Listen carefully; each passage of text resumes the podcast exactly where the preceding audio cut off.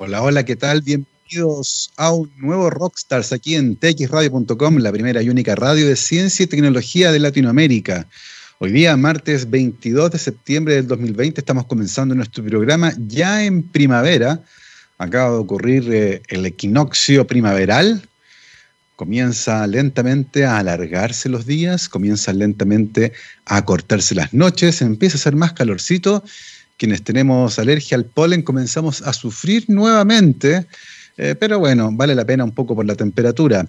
En el hemisferio norte están preocupados porque se les viene el invierno, winter is coming, así como en la serie, y todavía no tienen una respuesta clara para el coronavirus y estamos viendo rebrotes masivos en varias ciudades importantes de Europa. Y hablando de eso, en nuestro país, 1.054 casos nuevos informó el Ministerio de Salud hace una hora solamente en su página, en su cuenta de Twitter, 800 casos con síntomas, 220 sin síntomas, y también se informó el día de hoy de la inscripción de 23 nuevos casos de personas que lamentablemente han fallecido producto de esta enfermedad, llevando el total del país a 12.321. Los casos de influenza casi desaparecieron. Un análisis muy interesante que apareció publicado el día de hoy, muy probablemente vinculado con las medidas como lavado frecuente de manos, distanciamiento físico, uso de mascarillas, todas medidas que han contribuido a que otros virus respiratorios también circulen muy, muy poco en nuestro país.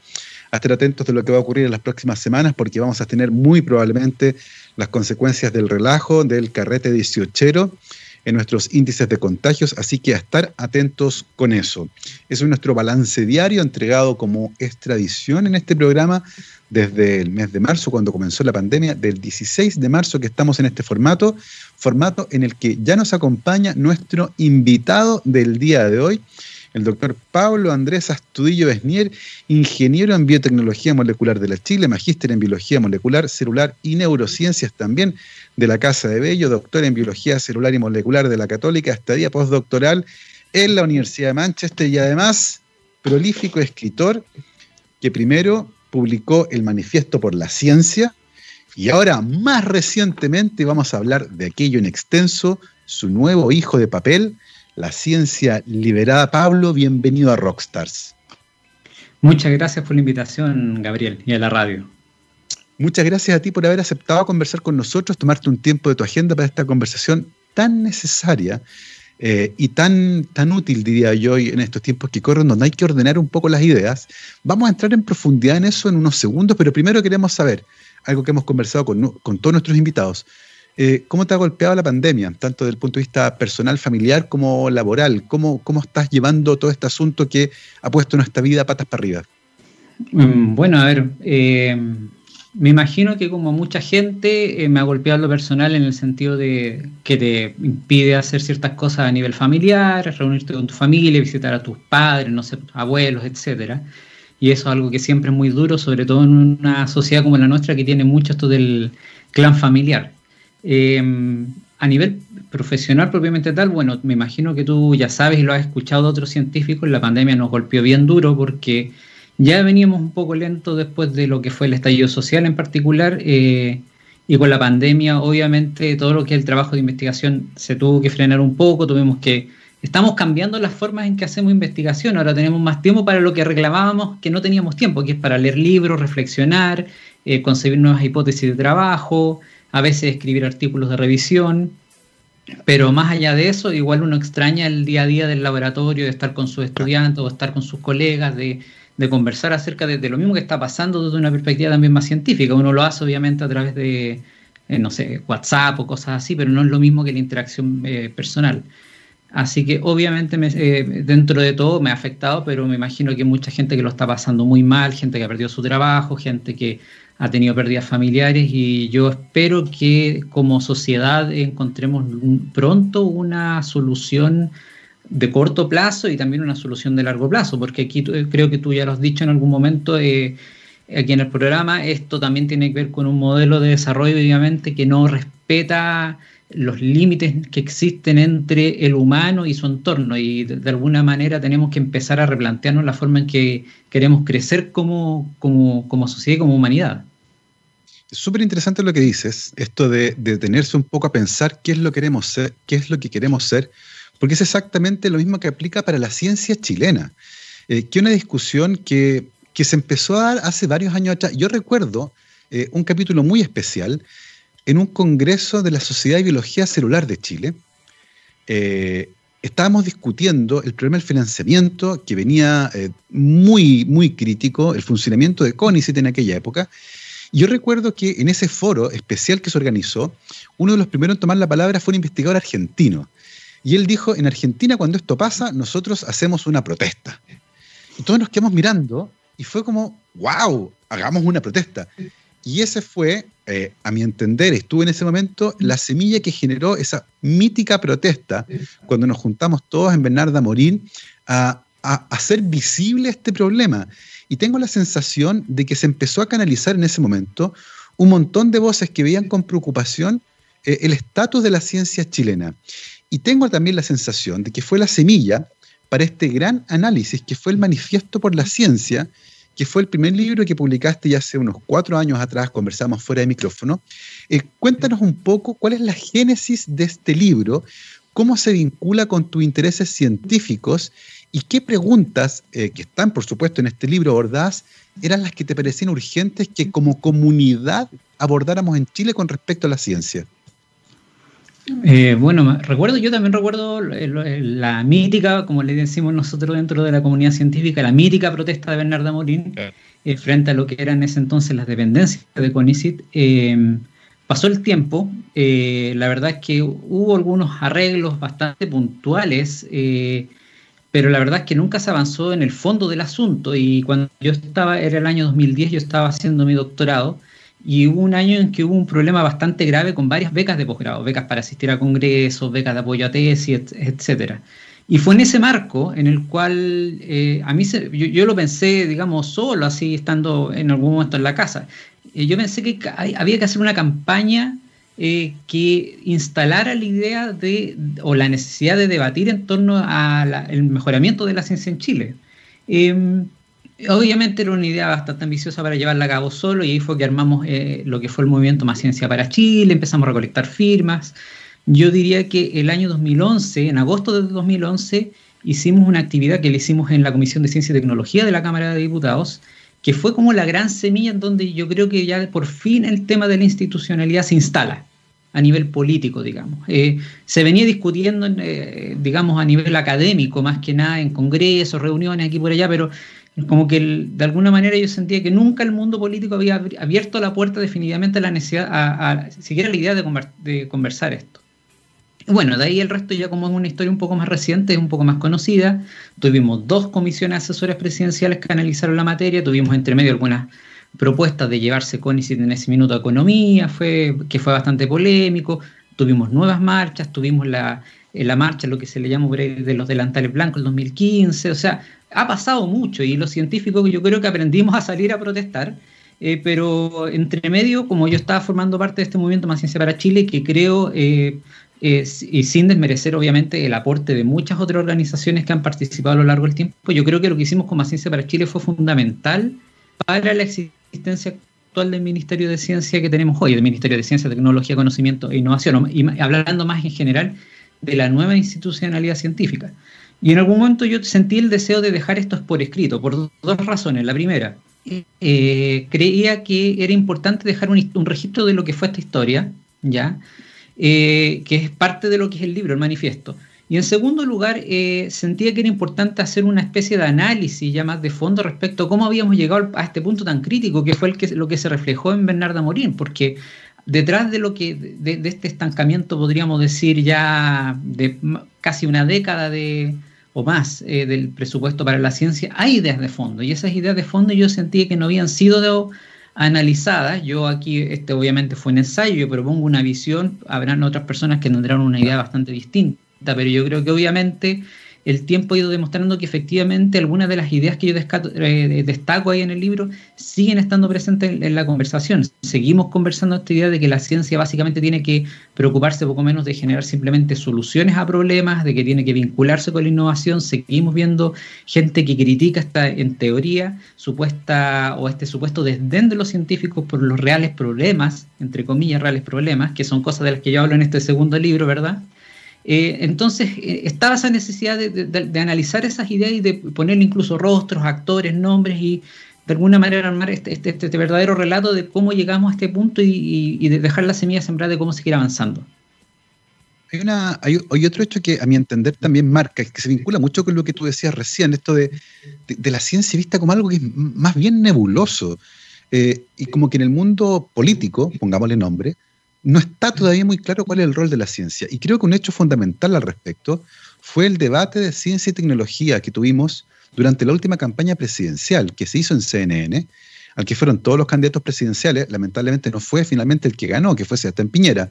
Pero, pero una, de una de las ideas en limpio que nos llevamos quienes fuimos a ese debate fue esta sensación de desazón profunda, porque mirábamos y veíamos cómo quienes estaban postulando al máximo cargo del país no entendían lo que es la ciencia y la tecnología. Eh, la confundían con los productos de la ciencia.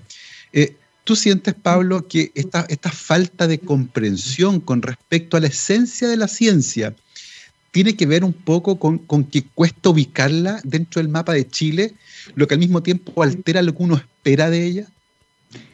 Eh, buena pregunta. Yo, a ver, respecto al tema de las campañas presidenciales propiamente tal, nosotros también con Más Ciencia habíamos hecho un análisis en su minuto hace muchos años de, los programas presidenciales y qué es lo que decían en materia de ciencia. Y claro, el análisis en ese minuto era bastante, no quiero decir pobre por no ser despectivo, pero sí eh, había espacio para seguir mejorando. Y queda la impresión de que a medida que han pasado las campañas, obviamente no, eso no mejoró, no mejoró nunca tal vez. Eh, eh, y yo creo que efectivamente existe una confusión respecto a qué es la ciencia. Eh, aquí obviamente, hay posturas bastante variadas, eh, pero yo creo que hay una confusión que uno no debe permitirse, que es confundir la ciencia como que hacer con la ciencia con sus productos. Hay gente que cree que la ciencia es un listado de temas, básicamente. Entonces hay gente que dice, bueno, dado que Chile investiga en estos temas ABC, eh, nosotros necesitamos otra ciencia que investigue los temas DEF, por ejemplo. Eh, y no se detiene a pensar en otras cosas que podrían incluso ser más de fondo, que eh, tienen que ver con, y eh, nosotros también lo hemos hablado fuera de cámara, que tienen que ver con cómo hacemos ciencia, porque podemos seguir investigando, podemos investigar temas distintos, pero podemos llegar exactamente a los mismos resultados porque tenemos ciertas prácticas, ciertas exigencias que hoy día se habla mucho en la literatura esto de las de, los incentivos perversos en la academia, cosas así, ya toda esa temática que queda en el aire, pero no nos podemos permitir esa confusión, eso es un punto.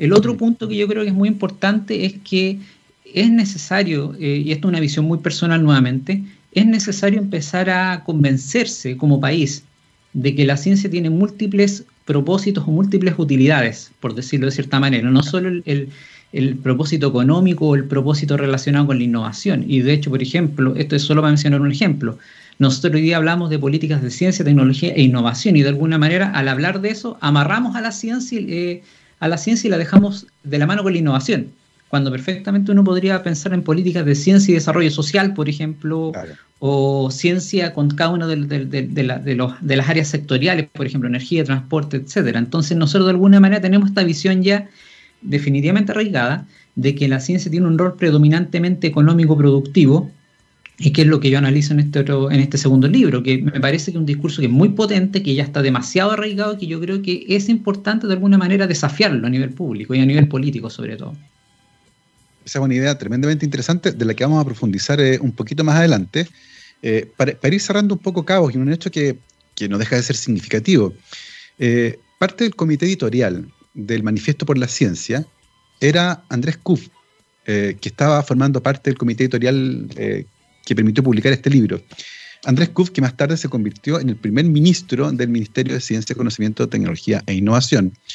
Em, pasaron muchas cosas entre medio, eh, pero para ir, para ir afinando algunos detalles, ¿quedaste conforme considerando la visión que habían construido desde Más Ciencia para Chile eh, con respecto a la falta de una institucionalidad moderna, sólida, que diera cuenta de los desafíos que se venían con respecto a la ciencia chilena? Tú personalmente, ¿quedaste conforme en, el espíritu y cómo finalmente se estructuró el Ministerio de Ciencia en Chile? A ver, no me atrevo a hablar eh, como a, nombre de Más Ciencia para Chile, eh, pero sí me atrevo a hablar obviamente a, nivel personal. Eh, es una pregunta tremendamente difícil, ya porque si uno dice que no está conforme o no quedó conforme, tiende a pensar que uno está criticando el, el ejercicio actual del ministerio. Pero dentro de todo, yo creo que efectivamente hay un espacio significativo de mejora en lo que está haciendo el ministerio hoy en día. ¿ya? Eh, yo tuve la fortuna de participar en algunas de las conversaciones que se dieron en el marco de la discusión del proyecto, cuando estaba Mario muy a cargo de, liderar la confección del proyecto. Y habían varias ideas que, que, eran muy valiosas y que se dimensionaron en su momento. Por ejemplo, yo en alguna oportunidad, en algún lugar en el que estuve, yo dije, es importante abrir, por ejemplo, la institucionalidad a todos los actores eh, que son relevantes en esto, porque eh, pasaban los años y seguíamos viendo los mismos rostros en los mismos cargos, de alguna manera, alguna especie como de, eh, va a sonar feo, pero de sillita musical, ¿ya? Y esa era, una dinámica que había que romper, porque si tú no incluyes a todos los actores que, que, tienen distintas miradas, ya hoy día tenemos distintas organizaciones científicas que ven el problema de la ciencia desde la perspectiva, por ejemplo, del género, de las condiciones laborales de la investigación, de la estabilidad de los científicos tanto en Chile como en el, exterior, eh, etcétera. Esto solamente para mencionar tres ejemplos, ¿ya? Si tú no incorporas a esos actores eh, en la institucionalidad misma y en su corazón, obviamente eh, lo que tú construyas va a seguir siendo cojo, ¿ya? Eso es una cosa, ¿ya? Y en ese sentido yo creo, y voy a ser bastante franco, yo creo que hay mucho espacio para mejora porque lo que uno sigue viendo hoy con el Ministerio de Ciencia que está instalado actualmente es que es un poco más de lo mismo. Por ejemplo, basta con ver el Consejo Asesor Ministerial que se nombró hace poquitos días, ¿ya?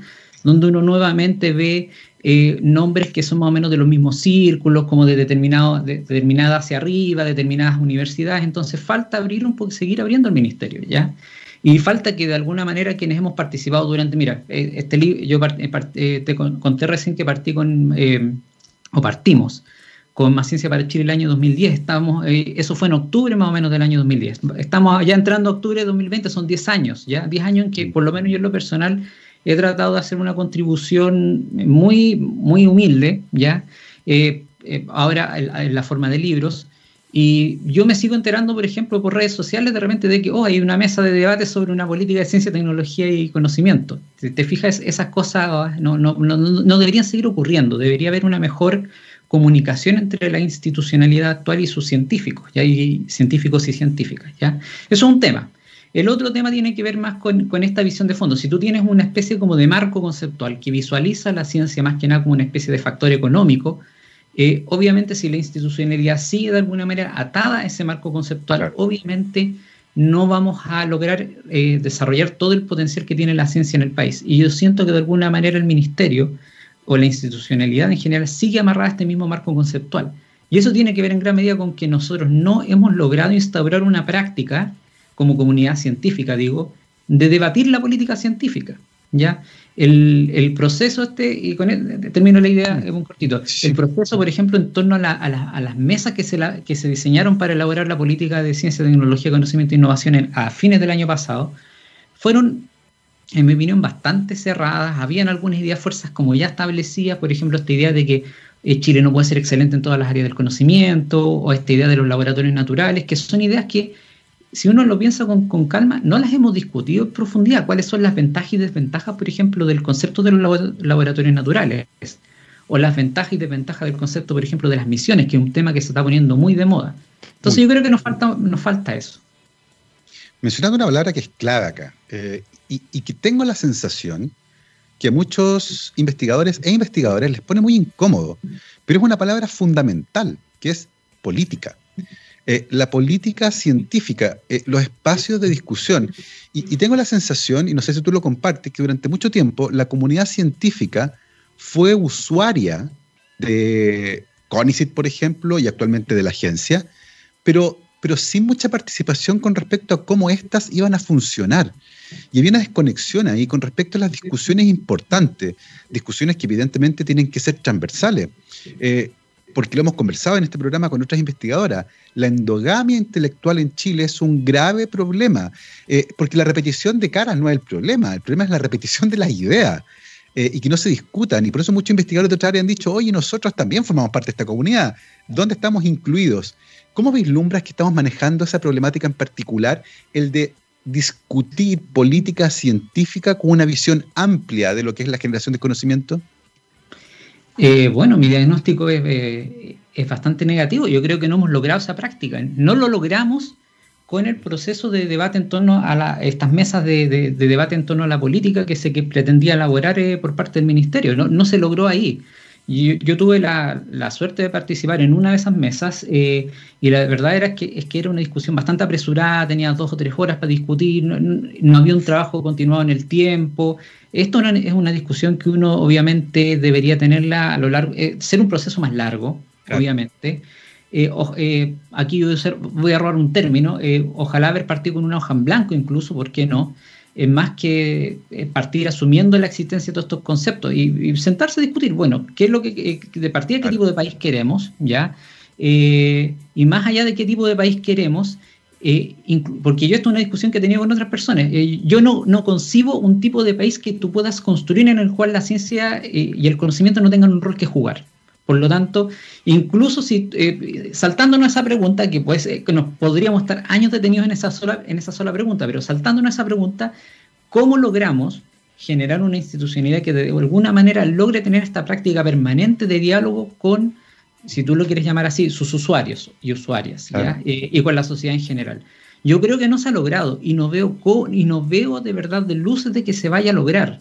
Eh, y eso es algo que a mí me preocupa mucho, porque la verdad es que si tú no logras eso, eh, la institucionalidad puede que en algún momento no dé el ancho y va a haber un efecto, yo le llamo un efecto rebote, que eh, cuando nosotros estábamos con, la campaña nos decían, ¿qué pasa si el ministerio fracasa?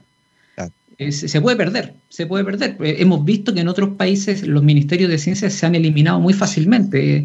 son como objeto de alguna manera de, una especie de botín político en el, en el, sentido de que algunos por ahí presidentes los eliminan muy fácilmente, como que solucionan un problema eliminando un ministerio Ministerio de Ciencia. Y de hecho estamos viendo incluso en, revistas importantes que científicos de algunas áreas de investigación en particular reclaman de que o los censuren. Entonces hay una cierta hostilidad hacia la ciencia que si se instala en Chile, producto de que no hemos logrado, por ejemplo, generar una buena política y una buena capacidad de diálogo, eso es algo que a mí en lo personal me preocupa mucho. Yo, quisiera rescatar algo que dijiste que me parece súper relevante, el, el hecho de que no se haya generado un espacio tranquilo sin prisa, para discutir eh, qué país queremos ser y cuál va a ser el rol de la ciencia para ese país. Eh, es una discusión que, sencillamente no tuvimos aparentemente. Eh, y, me preocupa también lo que te preocupa a ti, el hecho de que haya sido tan apresurado que finalmente este traje que hicimos no quede bien y aprieta en algunas partes, quede suelta en otros, quede descubierto un pedazo. Lo que, lo que me lleva de manera casi inevitable a pensar en el eventual proceso constituyente que vamos a enfrentar, porque vamos a tener que hacernos preguntas similares. Eh, con mucha calma preguntarnos qué país queremos construir. Y, aprovecho este, esta suerte de enlace que se genera ahí eh, para preguntarte tu opinión al respecto. ¿Cuál crees tú que debería ser el rol que debería tener la ciencia, la generación del conocimiento? Eh, porque muchas veces la palabra ciencia es fuera otras áreas la generación del conocimiento eh, en el país que nos gustaría construir. ¿Tú crees que estamos teniendo esa discusión también? A ver, a mí me gustaría partir con, algo que, que, básicamente mi punto de partida de, este segundo libro, que, y es que yo creo que la ciencia tiene múltiples propósitos. ¿ya? Eh, eh, su propósito original es la generación de conocimiento. esa, es mi postura personal en particular. Eh, todo ese conocimiento que vas generando lo puedes ocupar para múltiples fines. Puedes ocuparlo como mucha gente desea eh, para, por ejemplo, hacer que eh, nuestro país sea más productivo, más innovador, que es esta discusión que se está dando en estas últimas semanas. Se ha dado de forma muy potente. Por ahí hubo una columna de Sebastián Edwards que como que puso el tema de nuevo en la agenda y como que hemos tenido algunos programas ahí de televisión, paneles de debate que han vuelto como a, a rescatar este, este tema. Pero eso es solamente una de las posibles utilidades o fines de la ciencia. También tenemos los fines políticos, obviamente, eh, y ahí es donde la ciencia yo creo que tiene que, o el conocimiento, para, como para no dejar afuera ningún área en particular, tiene mucho que aportar, obviamente, porque yo creo en lo personal que si queremos, insisto, independiente del país que porque yo no, pretendo, no, quiero no pretendo tener la respuesta de qué país debemos construir. Yo creo que cada persona eh, tiene su propia visión del país que quiere, en el que quiere vivir.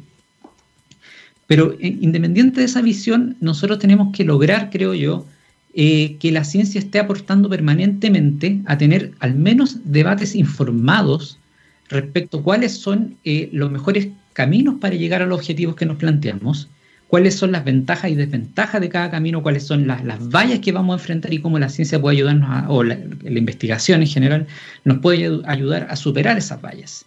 Eh, Y en ese sentido, obviamente, vamos a tener que los, eh, la comunidad científica, si yo concuerdo contigo, de que de alguna manera como que se incomoda aquí en Chile con este, esta, como esta idea, esta sugerencia de que la ciencia es política y que hay que de, alguna manera politizarlo un poco más en el sentido de llevarla al, al, plano de lo público y del debate público, pero yo creo que es el paso necesario y es, probablemente es una de las grandes justificaciones que podemos tener en el futuro para que, por ejemplo, aumente la inversión en I+.D., porque eh, llevamos ya años de estancamiento y, no, y con, con, los criterios actuales de justificación de la ciencia no hemos logrado convencer al mundo político de que asigne más recursos a la investigación y desarrollo. Pese a que hay muchos argumentos muy poderosos, pero yo creo que este en particular, dado el contexto político en el que estamos viviendo hoy en Chile, podría dar pie para un para mejorar las condiciones de la investigación en Chile, que nosotros lo sabemos eh, como parte de, la academia, eh, que somos o fuimos, eh, son bastante precarias. Exactamente, que, que, son parte de las problemáticas que ese tiempo se arrastran. Pablo, para cerrar esta primera parte de la conversación, que está entretenidísima, cuéntanos un poco, de manera bien, bien breve, ¿cuáles dirías tú que son los puntos más importantes con los que cierra el manifiesto por la ciencia? Eh, que, que en el fondo van a ser la semilla que nos permite después, en la segunda parte del programa, entrar a conversar de este otro libro, La ciencia liberada. Eh, mire, yo, quisiera rescatar dos cosas. La primera, porque en cierta medida el manifiesto, como ya la, la, la, institucionalidad está instalada en cierta medida, como que hay una parte del libro que de alguna manera ya quedó en el pasado. Pero mm. hay una parte que todavía es muy potente, creo yo, que es este análisis del discurso que ha existido sobre la justificación de la ciencia eh, desde los años 2000 en adelante. Eh, eh, y que creo que sigue aplicando, seguimos viendo exactamente el mismo discurso. Tú dijiste por ahí, pueden cambiar las caras, pero lo importante es que cambien las ideas. Algunas claro. ideas no han cambiado mucho, lamentablemente. Yo creo que tener eso como, esa fue la base para partir en gran medida lo que fue este segundo libro. Eh, y el segundo, yo creo que uno instala aquí, está en el subtítulo, que de hecho era el título original del libro, esta idea de un nuevo relato para la ciencia. Yo creo que tenemos la, todavía tenemos la misión de generar este nuevo relato, creo que no lo hemos logrado. Eh, por ahí hay algunos intentos bastante tímidos del ministerio, sobre todo el ministro, por ejemplo, cuando dice que quiere que, de alguna manera acercar la ciencia a la ciudadanía, pero, pero no, se no logran constituir todavía un relato per se. Yo creo mm. que esas dos, yo rescato esos dos elementos como elementos con los cuales seguir trabajando hacia el futuro, porque creo que son dos grandes tareas. Primero, desafiar el, el discurso de alguna manera dominante, al menos en ciertos sectores. Y segundo, eh, tener esta vocación permanente de construir un nuevo relato para la ciencia en Chile. Notable, notable. Esta primera parte de la conversación ha sido buenísima. Son las 12.31, nos vamos a ir ahora a una pausa musical y volvemos de lleno con todo a conversar sobre el más reciente libro de Pablo, La ciencia liberada, donde vamos a revisar, ¿cierto?, cuáles son las ideas fuerza eh, que abarcan este libro, que es una obra realmente interesante. Nos vamos con los señores de Dire Straits, esto se llama On Every Street, vamos y volvemos. Vuelta aquí en rockstarsdetxradio.com, científicamente rockera, martes 22 de septiembre, comenzó hace poco la primavera y aquí estamos con mi amigo Pablo Astudillo conversando de ciencia y de su más reciente libro, La ciencia liberada, de Real Editores. ¿Este libro ya está disponible en librerías, Pablo? Eh, mira, pronto debería estar en librerías, básicamente en Busca Libre, me informaron, y en Antártica. Eh, pero si la gente lo quiere ya, pueden mandarme por ahí un mensaje por Twitter, eh, arroba Pablo Estudillo, y yo ahí los puedo ayudar, ya, por estos días, pero ya espero que pronto esté disponible dentro de esta semana o la siguiente quizás, quién sabe. Maravilloso. Pablo, cuéntanos un poco en tu cabeza, ¿cuándo empezaste a escribir este libro eh, y qué ideas motivaron el, contenido que está acá? Eh, bueno, a ver, primero para, como para ponerlo en contexto, yo aquí debo hacer una confesión que creo que jamás la he hecho en una entrevista. Eh, después de que yo regresé del, de mi postdoctorado en Inglaterra, yo llegué a Chile y no encontré trabajo. Eh, pero fue, de alguna manera las cosas se dieron de forma muy afortunada porque coincidió con el lanzamiento de, del manifiesto y de alguna manera, al verme en esa situación, eh, y yo habiéndome quedado con ideas del manifiesto, dije, bueno, voy a aprovechar este sabático forzoso y voy a trabajar de lleno en escribir esto porque no quiero que se pierda. Y en esa época tenía una idea muy distinta de lo que terminó siendo eh, finalmente el, este libro. Eh, fue en el camino que me fui convenciendo de que dije, sabes que en realidad esto debería ser algo distinto, porque en esa época estaba muy centrado en los problemas de inserción, en, en ese, como en ese tipo de discusión. ¿ya? Eh, por lo que está viendo personalmente. Pero de alguna manera pensé que en realidad lo que había que discutir era el tema más de, fondo. Y aquí el, tema de fondo era lo que ya venía insinuando en el manifiesto y es esta como idea totalmente instalada en ciertos círculos de que la ciencia tiene que tener utilidad, tiene que tener ciertos propósitos. Se habla de la ciencia con propósito en algunos casos. Hay columnas de gente que habla de ciencia que resuelva problemas reales, como si lo que hacen los científicos todos los días en, en todos los países en el mundo no resolviera problemas reales. ¿ya? Eh, entonces, de alguna manera, como que de ahí me agarré para ir eh, pensando en qué es lo que venía después. Y lo que venía después, en el fondo, son dos cosas. Primero, desafiar el, marco conceptual dominante, que es lo que yo me refiero como economicismo de la ciencia, que no es un término que inventé yo, sino que yo en el libro cito a la autora que lo, que, de quien yo lo tomé. Eh, y de alguna manera también analizar por qué el discurso dominante eh, está, está de alguna manera errado, o por lo menos su visión es una visión incompleta. Y ahí es donde tuve que hacer dos pegas. Primero, la, primero la de analizar el discurso y segundo la de tratar de volver a la historia de algunos descubrimientos, innovaciones, etcétera, para tratar de ir eh, demostrando que efectivamente algunas de las ideas que normalmente se dicen en realidad no son tan así. Mm. Es interesante porque está este otro libro que también va a aprovechar de hacerle mm, publicidad, ¿cierto? La producción del conocimiento del filósofo Juan Manuel Garrido, que aborda también aspectos como el que tú decías. Eh, la producción de conocimiento va a generar cosas que no conocemos, evidentemente, eh, y por lo tanto eh, es casi imposible poder restringirla, porque cuando tú eliminas una línea de investigación, por ejemplo, no tienes idea de todos los efectos que vas a causar, porque básicamente cuando uno se hace una pregunta no sabe dónde va a terminar. Y una discusión tremendamente compleja porque esta visión utilitarista de la ciencia eh, nos podría meter en, gravísimos problemas. Y parece interesante este giro, ¿cierto?, de los aspectos como más prácticos de la ciencia. Tú lo dijiste, la inserción laboral de la científica y los científicos es un tremendo problema en Chile. Y es un problema práctico. Pero en el fondo hay una problemática que es la que está en la base y que tiene que ver con las políticas científicas. ¿Qué, tipo de ciencia queremos para nuestro país? En, ese sentido, y pensando de lleno ya en, este último libro que has publicado, ¿cuáles crees que son los puntos más relevantes eh, que abordas aquí em, y que son relevantes para el momento que la ciencia chilena está viviendo? Eh, en primer lugar, eh, yo hablo de, derechamente de un dogma. Yo, a la visión actual la califico de dogma y creo que lo más importante es desafiar ese, ese dogma que está hoy día muy vigente.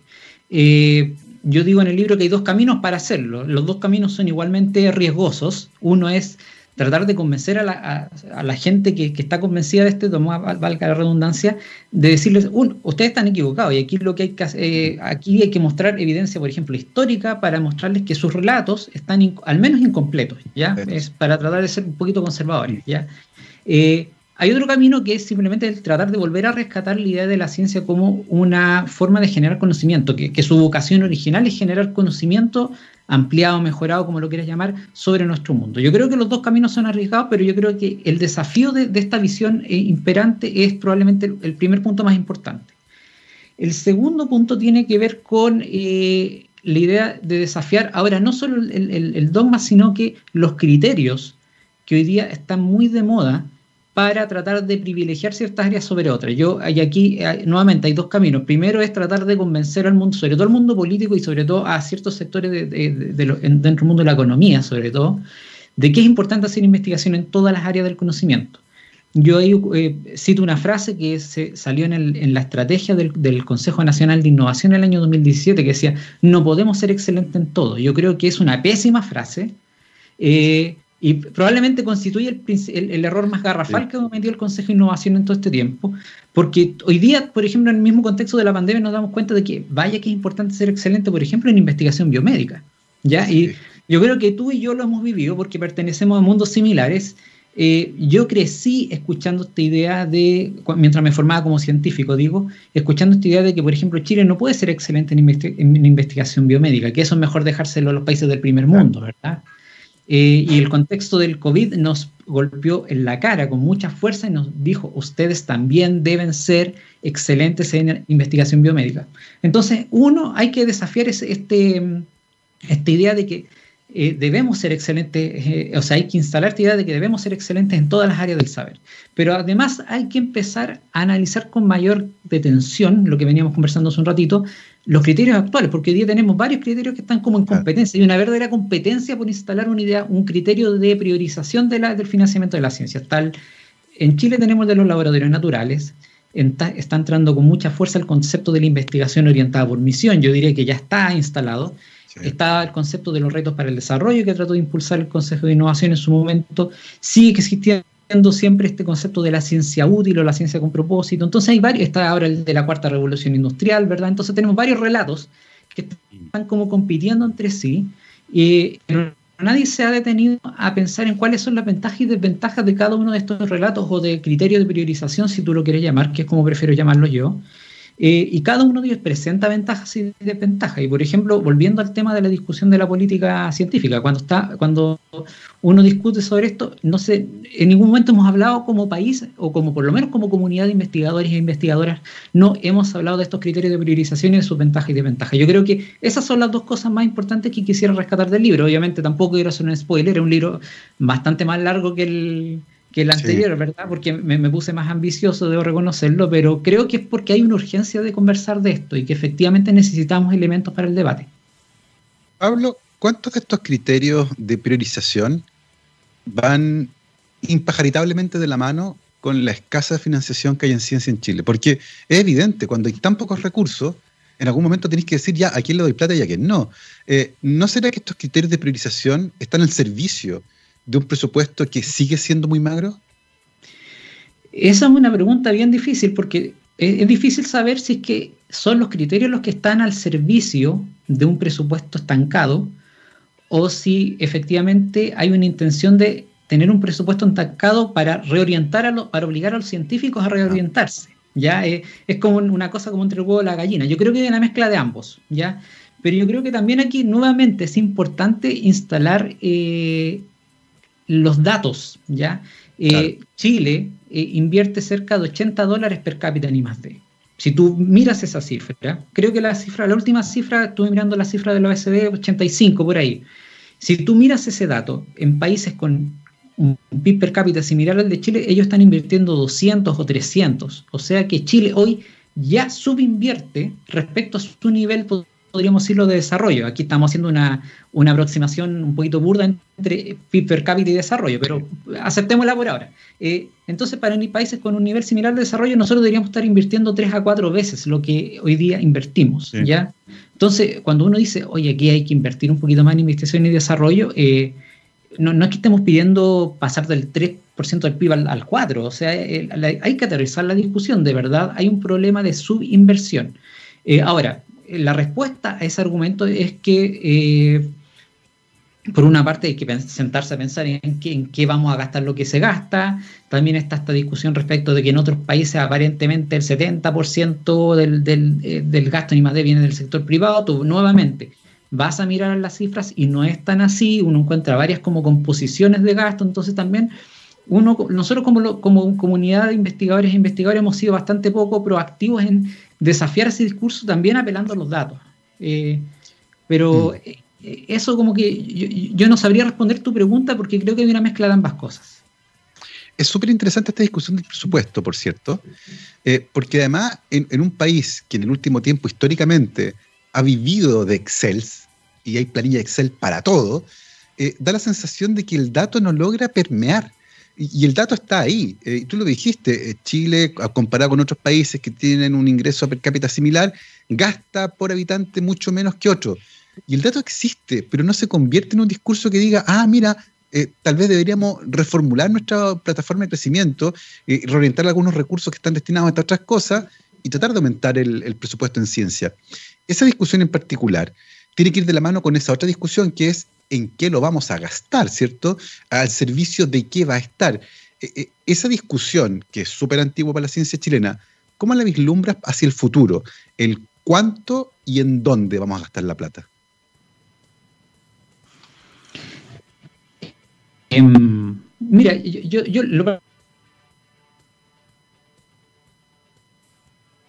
Estamos con una breve... criterio que va a adoptar Chile, porque... Ah, ya. Hemos eh, perdido durante un segundo, tranquilo, ahora volviste. Ya. Em, hay que tener una discusión sobre cuál va a ser el criterio final que vamos a adoptar. Si vamos a adoptar el criterio de los laboratorios naturales, el de las misiones, porque no, si tú eliges, digamos, tres eh, prioridades por cada criterio, al final tú no estás priorizando. Eh, entonces tú tienes que plantear, por ejemplo, yo veo con mucha fuerza el de las misiones. probablemente sea el mejor criterio porque se, tiene ciertas ventajas que tienen que ver con cómo apelan al, ciudadano común, dicen algunos, eh, eh, permite un abanico más amplio de elecciones, ya, etcétera. Pero yo nunca he dicho que no, que no debamos priorizar. Pero yo creo que nuevamente es importante instalar la idea de que uno tiene que investigar como país en todas las áreas del conocimiento porque eso trae ciertos beneficios y tiene ciertas ventajas que no las tiene el investigar solo en ciertas cosas y no en otras, ¿ya?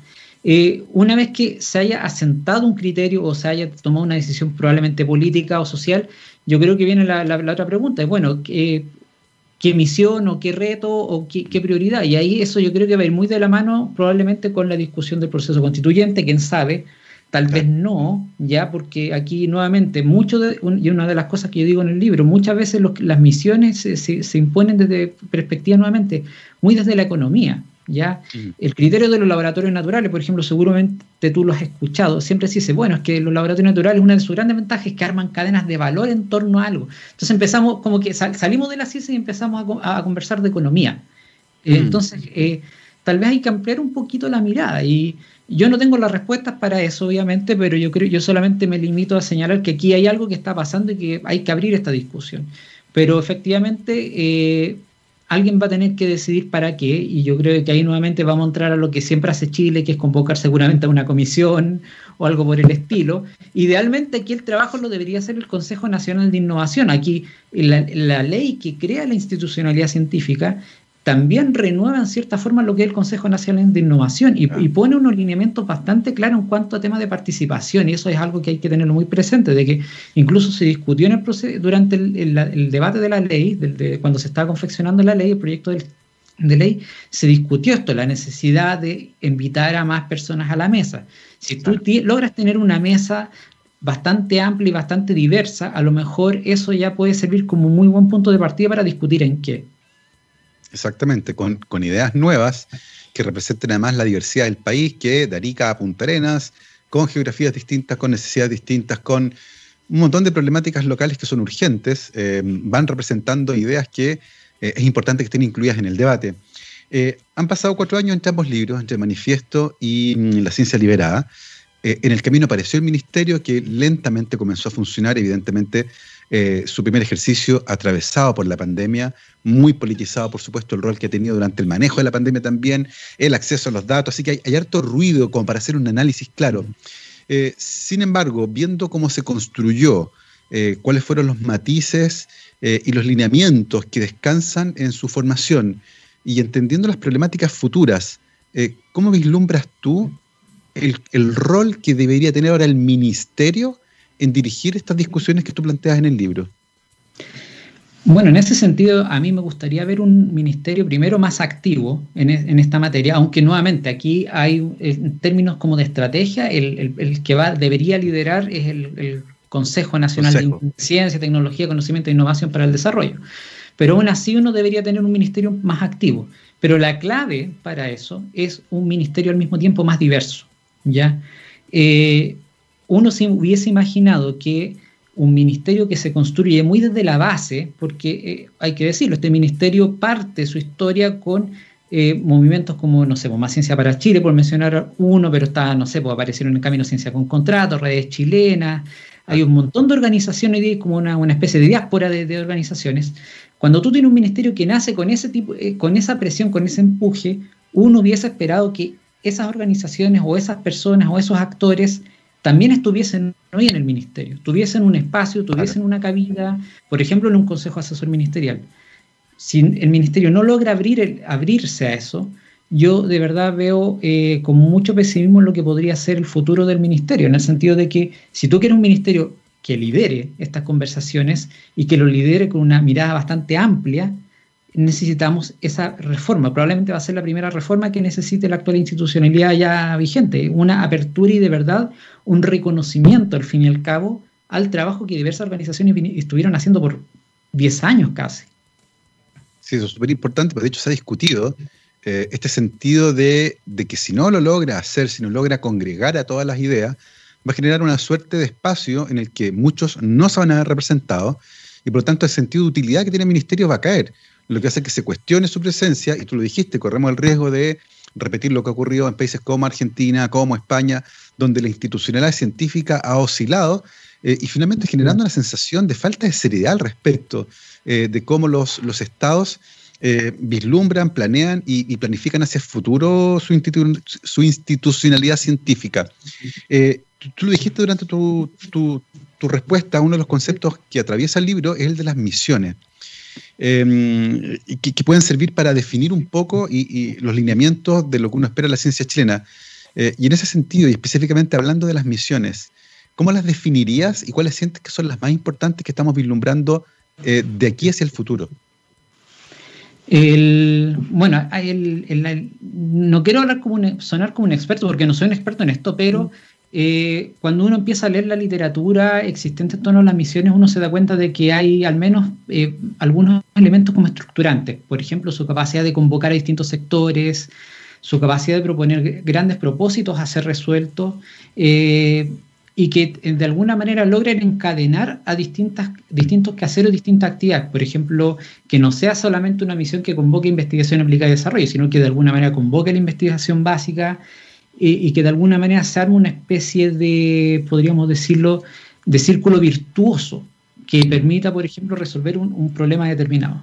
Ya, pero obviamente siempre se hace la distinción en que una misión no hay que confundirla con un problema eh, puntual. ¿ya? Eh, hay, por ejemplo, ahí tal vez la, economista que ha planteado este tema con más fuerza últimamente, Mariana Mazzucato, ya tiene ahí un par de libros en que habla mucho de este tema, sobre todo el primero, que, que el está em, emprendedor.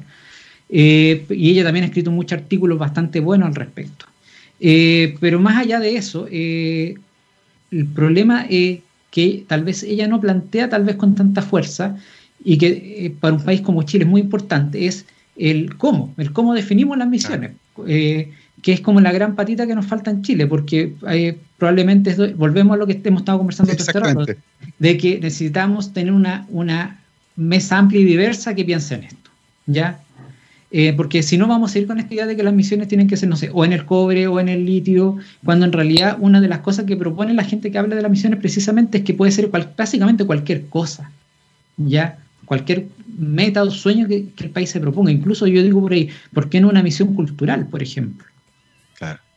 Eh, es súper interesante ese punto y creo que el punto de quiebre, eh, si no tenemos estas discusiones amplias, si no nos miramos al espejo de manera detenida, con una visión amplia, corremos el riesgo de terminar corriendo la carrera de la reina roja, del cuento de Alicia en el País de las Maravillas, que había que estar corriendo permanentemente, pero para quedarse en el mismo lugar. y eso al final termina siendo agotador. Nosotros queremos correr para movernos y, y definir hacia dónde queremos llegar ciertamente implica subir a todas las miradas, eh, una mirada mucho más amplia de la que hasta ahora uno puede percibir, tú lo dijiste, uno ve las mismas caras, el problema es que además son las mismas ideas. Eh, lo, que, lo que de nuevo nos vuelve a esto de quedarse en el mismo lugar. Eh, misiones tenemos un montón para elegir probablemente, pero va a depender de con quién hablen, porque las misiones del norte grande de Chile muy probablemente son percibidas distintas a las misiones que hay en Valdivia, por ejemplo, o en la gente que vive en Punta Arena, solo, solo, solo para hacer un ejemplo. Em, Pablo, estamos llegando al final de una conversación que ha sido entretenidísima, ciertamente el tiempo ha pasado volando. Cuéntanos, por favor, hacia el final, eh, ¿con qué sentimiento te quedas cuando terminas este libro, cuando lo ves publicado? Y, eventualmente, ¿qué ideas quedaron todavía que podrían dar para, para seguir desarrollando hacia el futuro? Em, a ver, bueno, esto fue un proyecto que me costó bastante sacarlo adelante. Eh, tú algo de eso ya sabes, obviamente. Eh, por lo tanto, primero hay un sentimiento de alegría porque han pasado, como tú, lo dijiste, cuatro, cuatro años. ¿ya? Eh, y es un proyecto que nace en un contexto bien particular, porque primero cuando empecé, empecé, a tratar de publicarlo vino el estallido social, después ahora vino la pandemia. Entonces, claro, es un libro sobre política científica que nace en un contexto en el cual uno podría pensar que la gente puede no estar interesada en este tema. Entonces, eh, es un desafío lanzarlo en una, en una época como esta, así que obviamente agradezco, aprovecho a agradecer el apoyo de RIL en el proceso. Eh, pero yo me quedo con la sensación de, que vamos a ver cómo se recibe, ya si, si que el libro logra ser recibido, si logra ser eh, leído por mucha gente, yo voy a estar muy contento porque aquí esto también obviamente implica un sacrificio personal bastante grande. Y pero espero que de alguna manera yo me conformo con que simplemente entregue elementos para el debate. ese es, mi, propósito más, más, podría ser más inmediato. Eh, obviamente después veremos eh, como sociedad en conjunto qué, hacemos. Pues ya puede que en realidad lleguemos a la conclusión de que efectivamente no podemos ser excelentes en todo, quién sabe, ¿ya? y de que efectivamente tenemos que priorizar o que efectivamente no podemos seguir gastando más ni más de, por ejemplo. Eh, pero, pero para eso yo creo que la discusión la tengamos con, con, elementos de debate, con más elementos de los que tenemos hoy en día al menos, y fuera de este marco dominante. Si logramos desafiar también ese marco eh, de una forma más activa, para mí también sería un, logro muy, muy hermoso que podría tener con este libro. Y respecto a lo, que me preguntabas de ideas, bueno, hay todo todavía un tema que queda por abordar, que es el tema de la forma de hacer ciencia, ¿verdad? Esto de los incentivos en la academia, los problemas de inserción, eh, que eso da para mucho, ya da para mucho, eh, y a mí me gustaría abordarlo en un trabajo futuro, obviamente, pero bueno, vamos a ver, porque obviamente eh, la vida sigue, la ciencia sigue, y todavía no hemos salido del problema de, de la pandemia, entonces obviamente la vida nos impone a veces restricciones que nos impiden seguir, obviamente, trabajando en los proyectos personales en la forma que uno quisiera. Exactamente, pero por lo pronto, ya lo saben, muy, muy pronto va a estar disponible en todas partes, La Ciencia Liberada. Lo pueden encontrar después, en un ratito más, probablemente en Busca Libre. Eh, es un libro fantástico, la verdad, para entender eh, los desafíos que enfrentamos, cómo ordenamos estas ideas eh, y finalmente, ¿qué es la ciencia? ¿Qué entendemos por esta actividad que usualmente asociamos al delantal blanco? Eh, pero, que, pero que en realidad se asocia más a la generación del conocimiento. Y es súper importante hacer la distinción porque si no la hacemos, eh, la vamos a analizar más y hay que analizarla ciertamente con una definición más clara y más amplia, como lo hemos conversado esta tarde con nuestro amigo Pablo Astudillo. Es la una de la tarde, se nos pasó volando esta entrevista, ah. así que yo estaré encantado que sigamos conversando en el futuro, eh, cuando el libro ya esté disponible de manera más, más, más fácil, más accesible. Encantado que conversemos de nuevo porque odios que hay mucho que conversar de esto. Pablo, muchísimas gracias por habernos acompañado el día de hoy en Rockstars. Gracias a ti y a la radio. No, un placer hacer una conversación entretenidísima que esperamos que podamos repetir muy pronto. Nosotros nos vamos, como siempre, con nuestro especial de música del All You Need Is Rock del día de hoy, con una tremenda banda. Nos vamos con Queens of the Stone Age y esto se llama A Song for the Dead para comenzar.